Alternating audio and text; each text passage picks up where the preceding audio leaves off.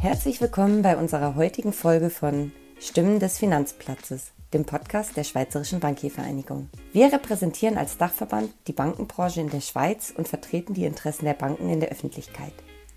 Die Bankiervereinigung ist dabei die Ansprechpartnerin für Wirtschaft, Politik und Behörden. In unserem Podcast informieren wir gemeinsam mit Persönlichkeiten aus der Branche aus erster Hand über wichtige Themen und diskutieren, was den Schweizer Finanzplatz bewegt. Mein Name ist Marie C. und ich bin die Social Media und Communication Managerin bei der Schweizerischen Bankiervereinigung. Heute spreche ich mit Jörg Gasser, dem CEO der SBVG. In den kommenden 20 Minuten werden wir kurz auf 2020 zurückblicken sowie über die Prioritäten des laufenden Jahres sprechen. Herzlich willkommen an dich, lieber Jörg. Danke, dass du dir Zeit für dieses Gespräch genommen hast. Danke für ähm, die Gastfreundschaft. Jörg, lass uns doch gleich mal mit einem Rückblick auf das Jahr 2020 starten. Was hat denn letztes Jahr deine Arbeit vor allem geprägt? Ja, also ich glaube, das letzte Jahr stand in erster Linie unter dem Eindruck der Corona-Pandemie. Das ist klar, nicht auch, wir waren sehr stark engagiert in dieser Geschichte. Äh, wenn ich darauf hinweisen darf, in Bezug auf die Kreditfazilitäten, die wir zusammen mit den Banken erarbeitet haben und den Behörden selbstverständlich. Ich glaube, das war eine gute Sache. Da konnten wir etwas tun zur Bewältigung dieser Krise, das ist klar. Äh, das Covid-19-Kreditprogramm hat, glaube ich, gezeigt, dass die Banken als ähm, durchaus verlässliche Partner der Wirtschaft ihre Rolle wahrnehmen können. Und ich glaube, das war, das war ganz wichtig. Und was ebenfalls natürlich ganz zentral war, das ganze Nachhaltigkeitsthema, nicht äh, die, die Aktivitäten der, des Klimastreiks, das CO2-Gesetz, das verabschiedet wurde, unser Engagement diesbezüglich beispielsweise im Leitfaden, den wir erarbeitet haben. Das waren schon ähm, ganz wichtige Ereignisse dieses Jahres. Ein weiteres Thema, was ja die Bankiervereinigung auch beschäftigt hat, ähm, war der für diesen März angekündigte Austritt von der Raiffeisen Schweiz. Was konkret heißt es denn jetzt für die Bankiervereinigung? Diesen Austritt bedauere ich natürlich außerordentlich, aber jetzt müssen wir vorwärts schauen. Wir spüren immer noch großen Support unserer Mitglieder. Ähm, was ich etwas unterschätzt habe, ist der Aufwand, welcher für die Geschäftsstelle äh, sich ergibt in Bezug auf diesen Austritt. Oder ähm, es ist recht kompliziert, ein Mitglied aus dem Verband auszufällen. Also das hat, das beschäftigt die, die Geschäftsstelle sehr stark und das sind natürlich Ressourcen, die wir aufwenden, die wir anderweitig eigentlich besser nutzen können. Das ist das eine. Aber das andere ist natürlich auch, dass äh, unsere Dienstleistungen und Vorteile für die Mitglieder wieder stärker ins Bewusstsein gerückt werden müssen. Äh, ich glaube, wir müssen noch besser unsere Erfolge kommunizieren beispielsweise, was wir im Kleinbankenregime erreicht haben, das KMU-Kreditprogramm, das wir im Rahmen der, der, der Corona-Krise zusammen mit den Banken aufgebaut haben, auch unsere Fachseminare beispielsweise und Webinare, die sind wirklich, die, die erfreuen sich einer, einer sehr großen Beliebtheit und, und wir müssen äh, unsere Produktpalette auch so ausrichten, dass wir alle unsere Mitglieder damit, damit ansprechen. Wir, wir tun zwar enorm viel für unsere Mitglieder und unsere Aktivitäten werden auch geschätzt, aber wir müssen das vielleicht noch etwas mehr zeigen. Und wir müssen auch sicher die Zeichen richtig lesen und noch mehr darauf achten, dass wir alle Banken vertreten, auch die ganz kleinen. Und, und das zeigt sich natürlich auch in der Ausrichtung unserer Prioritäten. Das ist jetzt eigentlich auch schon die perfekte Überleitung zu unserem nächsten Themenblock, zu den Prioritäten 2021. Da habe ich mir jetzt überlegt, dass ich gern mit vier Sätzen zu den aktuellen Themen beginnen möchte. Ich gebe dir den Satz Anfang und du beendest dann die Sätze. Ist es okay für dich? Ja, absolut. Ja. Nachhaltigkeit ist die Umweltgesichtspunkte gleichberechtigt mit sozialen und wirtschaftlichen Gesichtspunkten zu berücksichtigen. Mit einer elektronischen Identität der EID erhält der Kunde ein Tool, mit dem er sich sicher im Internet bewegen kann. Ohne Revision des Geldwäschereigesetzes halten wir die Spielregeln nicht ein und wir können nicht am Spiel teilnehmen, wenn wir nicht bereit sind, die gleichen Spielregeln anzuwenden wie alle anderen auch. Die Headline Das Rahmenabkommen ist klinisch tot würde ich bestreiten, dass es klinisch tot ist. Äh, wir müssen es wahrscheinlich etwas fit machen für die Zukunft. Super, vielen Dank. Dann starten wir doch mit dem Bereich Nachhaltigkeit. Wie du jetzt auch zu Beginn unseres Gesprächs schon angesprochen hast, war das letzte Jahr ja recht von Corona geprägt. Ist es so, dass das Thema Nachhaltigkeit dadurch etwas aus dem öffentlichen Bewusstsein gedrängt wurde oder wie siehst du das? Ja, das kann schon so sein. Es ist relativ schwierig für mich, dies zu beurteilen, weil für uns war dieses Thema ja immer in der Geschäftsstelle ein wichtiges Feld, das wir auch durch die Corona-Zeit hindurch bearbeitet haben. Aber es ist klar, nicht in der Newswelt ist es sicher nicht mehr die Top-Prio gewesen. Das Thema wird zurückkommen. Und äh, das Thema wird nicht nur international zurückkommen. Man sieht das jetzt mit den Wahlen in den Vereinigten Staaten. Die erste Amtshandlung des neuen Präsidenten war der Wiederbeitritt zum Klimaabkommen. Wir sehen das aber auch im Inland. Nicht äh, nächstes Jahr oder dieses Jahr wird die Klimaproblematik, die Klima, das Klimathema wieder sehr weit oben auf der politischen Agenda sein. Und, und deshalb müssen wir dort auch eine Position erarbeiten und diese auch einbringen. Äh, wir stehen erst am Anfang, was diese Klimakrise oder diese Klimadebatte anbelangt. Die Klimakrise ist Fakt, nicht? Wir können das nicht mehr wegdiskutieren.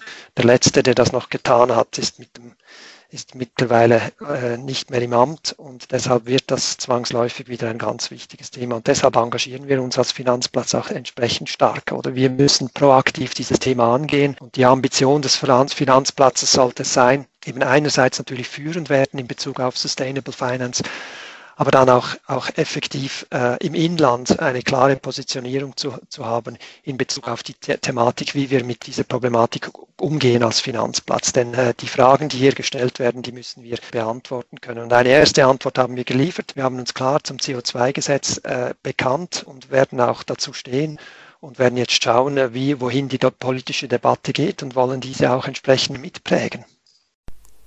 Und was denkst du, was sind so die größten Herausforderungen für die Banken? Ja, die Frage ist, oder wie, wie kann der Finanzsektor eine Rolle einnehmen, die äh, es ihm erlaubt, gleichzeitig erfolgreich äh, sich in dieser neuen Wirtschaft zu positionieren, ohne hier die wichtige Rolle zu verlieren, die sie eben einnehmen muss in der Wirtschaft, und zwar im Sinne eines, äh, eines Mediators äh, zwischen den einzelnen Marktteilnehmern. Und hier geht es darum, dass wir einerseits den, den Wandel hin zu einer CO2-armen Wirtschaft und zu einer, auch zu einer Kreislaufwirtschaft, zu einer nachhaltigen Wirtschaft ganz allgemein unterstützen, ohne dabei natürlich auch als Branche einen Schaden zu nehmen. Das scheint mir die ganz große Herausforderung zu sein. Welche Schritte sollen deiner Meinung nach jetzt konkret unternommen werden? Ein wichtiger Schritt, daran arbeiten wir als, als Geschäftsstelle intensiv im Moment, ist der, die Definition der Kriterien, was Nachhaltigkeit eigentlich ist, im Anlagebereich beispielsweise.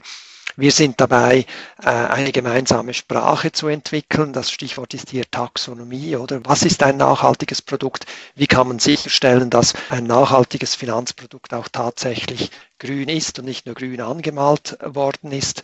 Und wir müssen auch mit unseren Mitgliedern darüber sprechen, was wir bei, ja, auf der Finanz- und Kreditseite eigentlich machen. Nicht? Die Frage ist, äh, kommt hier oder wie, wie können, wie stark sind die Schweizer Banken äh, engagiert bei der Finanzierung von klimaschädlichen Investitionen? Das sind sicher Themen, die wir, die wir aufnehmen müssen und die wir auch behandeln müssen. Wir haben hierzu Webinars geplant. Äh, wir haben letztes Jahr einen Leitfaden zu Sustainable Finance geschrieben, der den, den Banken aufzeigen kann, wie sie die Nachhaltigkeit in ihren Beratungsprozess einfließen lassen kann. Und so wird es auch dieses Jahr viele solche äh, Events und, und, und Engagements geben von unserer Seite, um hier das Thema, für dieses Thema und für diese Fragen auch wirklich gute Antworten zu finden. Aber da stehen wir erst am Anfang, wie viele andere übrigens auch. Ein weiteres Gesetz, über das die Schweizer jetzt am 7. März abstimmen wird, ist das Gesetz der EID. Was spricht denn aus deiner Sicht für ein Ja zu diesem Gesetz? Also wenn, ich, wenn sich das Land und seine Bewohner äh, der Digitalisierung nicht verschließen wollen und einen sicheren Zugang ins Internet respektive in die digitale Welt wollen, so ist eine solche EID ein, ein ganz wichtiger Bestandteil. Und wir haben jetzt mit dieser EID ein Schweizer Produkt, das vom Staat geprüft und anerkannt ist und man sollte sich dabei eigentlich vor Augen führen, welche Daten wir im Internet bereits offen äh, legen und abführen lassen. Oder das ist ja die große Angst, dass wir mit dieser EID Dinge, Daten, Persönlichkeitsdaten offenlegen, die, die man eigentlich nicht offenlegen will. Und einerseits ist das falsch und andererseits müssen wir uns auch bewusst sein, dass wir das bereits jetzt tagtäglich tun und das ist nicht gut. Bei der Anwendung der EID findet ja ein Datenaustausch ja nur dann statt, wenn dieser vom Nutzer oder von der Nutzerin autorisiert wurde. Und das ist, glaube ich, ein ganz großer Vorteil dieser EID. Sie gibt uns die Möglichkeit, einerseits zu bestimmen, wie unsere Daten, welche Daten von uns übermittelt werden und andererseits erhöht sie die Sicherheit, wenn wir uns im, im virtuellen Raum bewegen. Und das scheint mir das scheint mir ganz wichtig zu sein und ist eigentlich auch die Grundvoraussetzung, wenn wir tatsächlich die Digitalisierung, so wie sie sich jetzt vor uns äh, entwickelt und abspielt, auch, auch optimal nutzen und benutzen wollen. Da, da bleibt uns eigentlich nichts anderes übrig, als einen solchen Schritt zu gehen, wenn wir das dann, dann wollen. Aber das ist letztendlich eine gesellschaftspolitische Frage und deshalb ist es auch wichtig, dass das zur Abstimmung kommt. Zum Thema Digitalisierung haben wir ja noch eine weitere Priorität, die Cyber Security. Die Schweiz arbeitet ja derzeit am Aufbau von FS ISAC, also einer Organisation, um Cyberrisiken noch wirkungsvoller begegnen zu können. Warum ist deiner Meinung nach so ein Zentrum überhaupt notwendig? Ja, da, wir arbeiten an diesem Thema Cybersecurity schon, schon sehr lange. Das ist wirklich entscheidend für den Finanzplatz, denn ähm, Cyberprobleme tauchen immer im schwächsten Glied in der Kette äh, auf. Das bedeutet, dass sich eben alle äh, entsprechend Gedanken machen müssen, wie sie dieser Bedrohung, dieser Cyberbedrohung eigentlich ähm, begegnen möchten. Jetzt, wir unterstützen, wie du richtig gesagt hast, den Aufbau dieses Financial Sector Information Sharing and Analysis Center. Das ist ein Name, der, von, äh, der, der aus der Verwaltung kommt. Wen wundert es? Ziemlich kompliziert, äh, kaum auszusprechen, aber es ist nun so. Es geht übrigens noch weiter. Dieses FSISAC ist beim NCSC angehängt, dem Nationalen Zentrum für Cybersicherheit. Und das ist dieses FSISAC, eben dieses Information Sharing Center ist, ist extrem wichtig, denn es ist entscheidend zu wissen, wo, wann, wie, welche Angriffe geführt werden, um sich entsprechend auch vorzubereiten, respektive auch Abwehrdispositive hochzuziehen und um die Sicherheit und das Vertrauen damit eben auch in den Schweizer Finanzplatz weiter zu stärken, wenn wir uns gegen solche Angriffe schützen können. Das ähm, dieses FS ISAC soll dann Mitte 2021 voll operativ tätig sein. Und das bedeutet dann natürlich auch, dass wir hier einen sehr großen Schritt in, sich, in Richtung Cybersicherheit gemacht haben. Und gerade die Cybersicherheit ist ja ein ganz wichtiges Element, ein neues wichtiges Element für die Stabilität des Finanzsystems. Oder es gibt noch andere Faktoren, die wichtig sind für die, für die Stabilität des Finanzplatzes, stabile Kapital- und Liquiditätspolster beispielsweise. Rechtsstaat, Rechtsstaatlichkeit, politische Stabilität äh, und so weiter. Und eben auch die, übrigens eben die Bewältigung der Klimarisiken spielt natürlich auch eine zunehmende Rolle. Aber Cybersicherheit ist eines der ganz, ganz entscheidenden äh, Elemente, die, die eben auch unseren Finanzplatz zukunftsfähig machen. Oder wenn wir uns gut schützen gegen, gegen diese Angriffe, dann äh, spricht das für die Qualität des Finanzplatzes. Und wie wir wissen, ist eben gerade die Qualität und die Sicherheit des Schweizer Finanzplatzes ein entscheidender Wettbewerbsfaktor. Stabilität fußt ja auch in Rechtsstaatlichkeit, wobei wir jetzt beim Geldwäschereigesetz wären. Dort ist ja jetzt nicht das Volk gefragt, sondern das Parlament. Ähm, bist du zufrieden mit dem Stand der politischen Diskussion? Nein. Okay. Ja, Nein, also es ist, schon, es ist schon problematisch, oder? Wie, ich meine, es ist klar, die Bankenbranche ist, steht für, dieses, für diesen Gesetzesentwurf ein. Wir wollen international konform sein und wir sollen auch den internationalen Anforderungen angemessen Rechnung tragen. Das ist wirklich wichtig, oder? Ich habe es ganz zu Beginn gesagt, wenn wir mitspielen wollen, dann müssen wir die Spielregeln einhalten, oder? Und wir können nicht erwarten, dass wir uns durch das Nicht-Einhalten der, der, der Spielregeln hier ähm, Vorteile, ungerechtfertigterweise Vorteile erwirtschaften. Das geht nicht, das ist nicht akzeptierbar.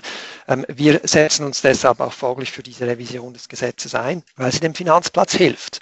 Ein starkes Geldwäschereiabwehrdispositiv ist für die Schweiz enorm wichtig. Man sieht es ja auch jetzt wieder, oder? In, in Bezug auf die, die Medienberichterstattung hinsichtlich dieser, ähm, dieser Geldwäschereiaffären, die jetzt wieder überall aufpoppen. Das muss aufhören. Und das ist für unseren Schweizer Finanzplatz ist das nicht gut. Das ist ein, ein, eine Frage der Glaubwürdigkeit und eine Frage der Reputation. Und bei der laufenden Revision, glaube ich, müssen wir das politisch Machbare erreichen. Aber oftmals, wie so oft, oder das politisch Machbare ist zu erreichen, indem jeder in einem gewissen Sinne auch eine gewisse Kompromissbereitschaft an den Tag legt. Und das ist im Moment bei einem Teil der Involvierten, einem Teil der Anspruchsgruppen aus meiner Sicht zu wenig zum Ausdruck gekommen. Wir müssen gemeinsam eine Lösung finden für dieses Problem. Und wir können nicht einfach Nein sagen, sondern wir müssen hier einen Kompromiss schmieden, der letztendlich auch für die Anwälte und für die Berater akzeptabel ist und der vor allem dann auch uns äh, standardkonform als Finanzplatz aufstellt. Was genau ist denn da so umstritten? Ja, also die Anwälte und die Berater, die möchten einfach nicht in diese Geldwäscherei-Dispositiv mit einbezogen werden, weil sie natürlich nicht ganz zu Unrecht sagen, einerseits äh, gibt, es ein Anwaltsgeheimnis und ich werde meine Kundschaft nicht einfach so offenlegen und andererseits, weil sie auch sagen, wir sind nicht Teil der, der Finanzbranche. Wir haben eine andere Rolle zu spielen und deshalb äh, gehört das nicht dazu. Aber das Problem ist natürlich, dass Anwälte und Berater natürlich bei der Vermittlung und auch bei der Durchführung dieser Geschäfte eine wichtige Rolle spielen und deshalb auch in dieses Dispositiv mit einbezogen werden müssen. Und das ist im Moment nicht der Fall und dagegen wehren sich die Anwälte und die Berater. Und da braucht es einen wahrscheinlich von beiden Seiten einen Schritt in die Richtung, um hier eine Lösung zu finden, die letztendlich eben konform ist international. Nun kommen wir zum Thema Marktzugang. Seit Januar ist ja der Brexit vollzogen. Was ist im laufenden Jahr von den Verhandlungen zwischen der Schweiz und der EU zu erwarten? Ja, das ist natürlich ein Blick in die Kristallkugel. Sehr schwierig, oder? Also äh, ich glaube, das Ganze ist ja auch der Dynamik unterworfen, wie sich Großbritannien und die EU in Bezug auf die offenen Fragen noch einigen. Wir haben im Handelsbereich jetzt eine eine provisorische Lösung gefunden, aber da ist, die sind natürlich diesbezüglich noch lange nicht am Ende der Stange. Es ist klar, dass jetzt die ersten Gespräche erst jetzt stattfinden. Äh, das hat damit zu tun, dass die EU eben, wie gesagt, mit anderen Themen sehr stark beschäftigt war. Auch die Corona-Krise hat den ganzen Prozess sicherlich verlangsamt. Wir haben ja bekanntlicherweise auch noch gewisse Änderungen vorgenommen in unserem äh, Verhandlungsdispositiv. Und jetzt kann es losgehen. Ich gehe davon aus, dass in, über die nächsten Tagen und Woche, Wochen, dass EDA entsprechend äh, Kontakt herstellen wird und, und, Gespräche führen wird. Wir haben jetzt natürlich lange, sehr lange gewartet, auch etwas laviert und, und ich glaube, wir müssen jetzt Nägel mit Köpfen machen. Das ist eigentlich alles nur sehr allgemein ausgedrückt, aber es ist schwierig hier hier konkret zu werden, denn, denn die, die offenen Punkte in Bezug auf die EU und unser Verhältnis auf die EU, die sind eigentlich klar, weil wir hatten genügend Zeit, diese Punkte intern zu klären. Ob die geklärt sind, wissen wir eigentlich noch nicht, aber ich gehe davon aus, das ist jetzt geschehen. Was für uns einfach zentral ist diesbezüglich, ist, dass ein, ein Rahmenabkommen im Moment noch zumindest die Voraussetzung ist, um den Marktzugang für unsere exportorientierten Banken überhaupt zur Diskussion zu stellen. Oder wir müssen uns in Erinnerung rufen, dass Kunden aus dem EU-Raum äh, eine Billion Franken von Schweizer Banken verwalten lassen. Und das beschäftigt immerhin 20.000 Mitarbeitende hier in der Schweiz. Das ist schon, das ist schon nicht nichts. Und da müssen wir schon schauen, dass wir die, das Verhältnis zwischen der Schweiz und der EU so weit hinkriegen und hinbekommen, dass wir, die Finanzbranche, die Möglichkeit haben, hier vielleicht eine Verbesserung herbeizuführen. Denn äh, eben, wie gesagt, das ist ein, ein wichtiger Aspekt des, des internationalen Geschäfts unserer Banken. Du hast die Gespräche angesprochen. Zuletzt wurde ja schon in den Medien darüber berichtet, dass die Schweiz und UK in Gesprächen sind. Was ist denn dort deine Prognose? Also da sehe ich große Chancen und auch ein großes Potenzial. Nicht? Wir haben ja bereits im Moment, als Großbritannien bekannt gab, sie würden äh, sich aus der EU verabschieden, hat ja die Schweizer Außenpolitik diese Mind the Gap-Strategie äh, verfolgt, was sich sehr als sehr positiv ausgewirkt hat letztendlich für uns, weil wir praktisch die Ersten waren, die bei Großbritannien dieses Thema aufgeworfen haben und die Briten sofort bereit waren, auch entsprechend einzusteigen auf diesen Mind the Gap. Nicht die Idee war, dass wir einen möglichst fließenden Übergang von, vom Austritt Großbritanniens aus der EU und den Eintritt in eben in die Restwelt sozusagen, dass wir diesen Übergang ohne Probleme im bilateralen Verhältnis bewältigen können. Und ein, eine dieser Fragen war natürlich, wie sieht das künftige äh, Verhältnis aus in Bezug auf die Finanzmarktdienstleistungen der beiden doch der beiden größten Finanzplätze Europas, die jetzt beide nicht mehr in der oder nicht und nicht mehr in der EU sind, oder? Deshalb haben wir relativ früh mit Verhandlungen mit der UK, mit Großbritannien über die gegenseitige Anerkennung unserer Finanzmarktregulierung begonnen. Und diese Gespräche waren sehr gut, sehr fruchtbar und war auch für UK sehr wichtig, natürlich aus politischen Gründen nicht. Es ging etwas auch darum, ein Zeichen zu setzen gegenüber der EU und zu zeigen, was eigentlich möglich wäre, wenn man eben nicht künstliche äh, Schutzwelle aufbaut, sondern versucht, bei, durch die gegenseitige Anerkennung der Regulierung eben Märkte zu öffnen damit auch die Konkurrenz zuzulassen auf den gegen, gegenseitig auf den Finanzplätzen. Und genau das ist eigentlich das Ziel. Oder wir wollen den Marktzugang nach Großbritannien. Die Schweiz selber ist schon sehr liberal. Es ist relativ einfach aktiv zu werden auf dem Schweizer Finanzplatz als ausländische Bank. Ist allerdings relativ schwierig für die Schweizer. Also es gibt immer noch Hindernisse für Schweizer Banken im britischen Raum, ihre, ihre Produkte anzubieten aus der Schweiz hinaus für britische Kunden. Das soll jetzt eigentlich gelöst werden mit diesen Verhandlungen. Und diese Verhandlungen laufen sehr gut, sind sehr konstruktiv und bin mir sicher, dass die Verhandlungsdelegationen hier im Laufe dieses Jahres noch konkrete Resultate vorweisen können. Und meinst du, dass diese Gespräche möglicherweise die Verhandlungen mit Brüssel in Bewegung bringt? Ich habe nicht das Gefühl, dass es sich direkt auf, die, auf die, das Verhältnis Schweiz-EU auswirkt, aber sie werden sich sehr wohl auswirken auf, auf unser Thema, nämlich die Frage des Marktzugangs für Finanzdienstleistungen.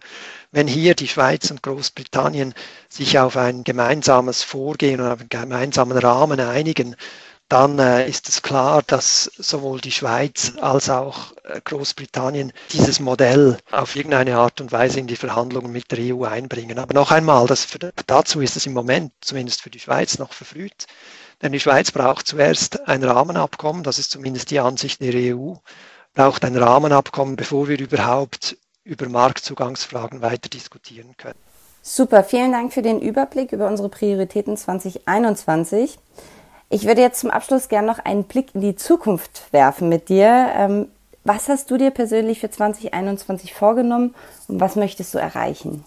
Ich habe im Verlauf des letzten Jahres eigentlich festgestellt, dass ähm, in der Schweizer Politik sehr oft sich die Leute wieder in die ideologischen Gräben verabschieden und sich dort einbuddeln. Und das ist vor allem war das spürbar bei der ganzen Nachhaltigkeitsdiskussion. Und mein Ziel ist es eigentlich, diese ideologischen Gräben versuchen zu überwinden und, und aus diesem ideologisch geprägten Diskurs etwas aufzubrechen. Wir haben bereits letztes Jahr als Verband versucht, den Kontakt mit Non-Profit-Organisationen, mit NGOs zu intensivieren. Das ist uns auch recht gut gelungen und es hat sich gezeigt, dass dieser Dialog sehr konstruktiv sein kann. Also ich bin felsenfest davon überzeugt, dass wir zwar nicht auf allen Gebieten gleicher Meinung sind, aber wir haben alle das gleiche Ziel, was, was die Nachhaltigkeit angeht. Und das genügt aus meiner Sicht als Basis hier, etwas aufzubauen, das auch tragfähig ist. Und das ist etwas meine Ambition. Ich möchte versuchen, nach Möglichkeit Lösungen zu finden für die Klimaproblematik, die letztendlich nur Gewinner hervorbringt. Das ist sehr ambitioniert, wird wahrscheinlich nicht auf der ganzen Linie gelingen, aber zumindest äh, sollte das unsere Ambition sein und ich bin eigentlich gut gestimmt, denn wir haben ein super Team hier in der Bankiervereinigung und der Geschäftsstelle, große Kompetenzen, wir sind äh, gut vernetzt, haben gute Ideen und ich glaube, hier ähm, ist es äh, durchaus angebracht, hier hoffnungsvoll zu sein, dass wir dieses ambitionierte Ziel eben jenseits der ideologischen, der ideologischen Scheuklappen hier pragmatische Lösungen zu finden.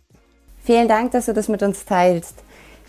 So, Jörg, dann sind wir jetzt schon am Ende von unserer Folge. Ähm, vielen, vielen Dank nochmal für dieses Gespräch. Vielen Dank auch an Sie, liebe Zuhörerinnen und Zuhörer, für Ihr Interesse. Weitere Informationen zu unseren Prioritäten gibt es auch auf swissbanking.org. Und jetzt wünschen wir Ihnen alles Gute, bleiben Sie gesund und bis zum nächsten Mal.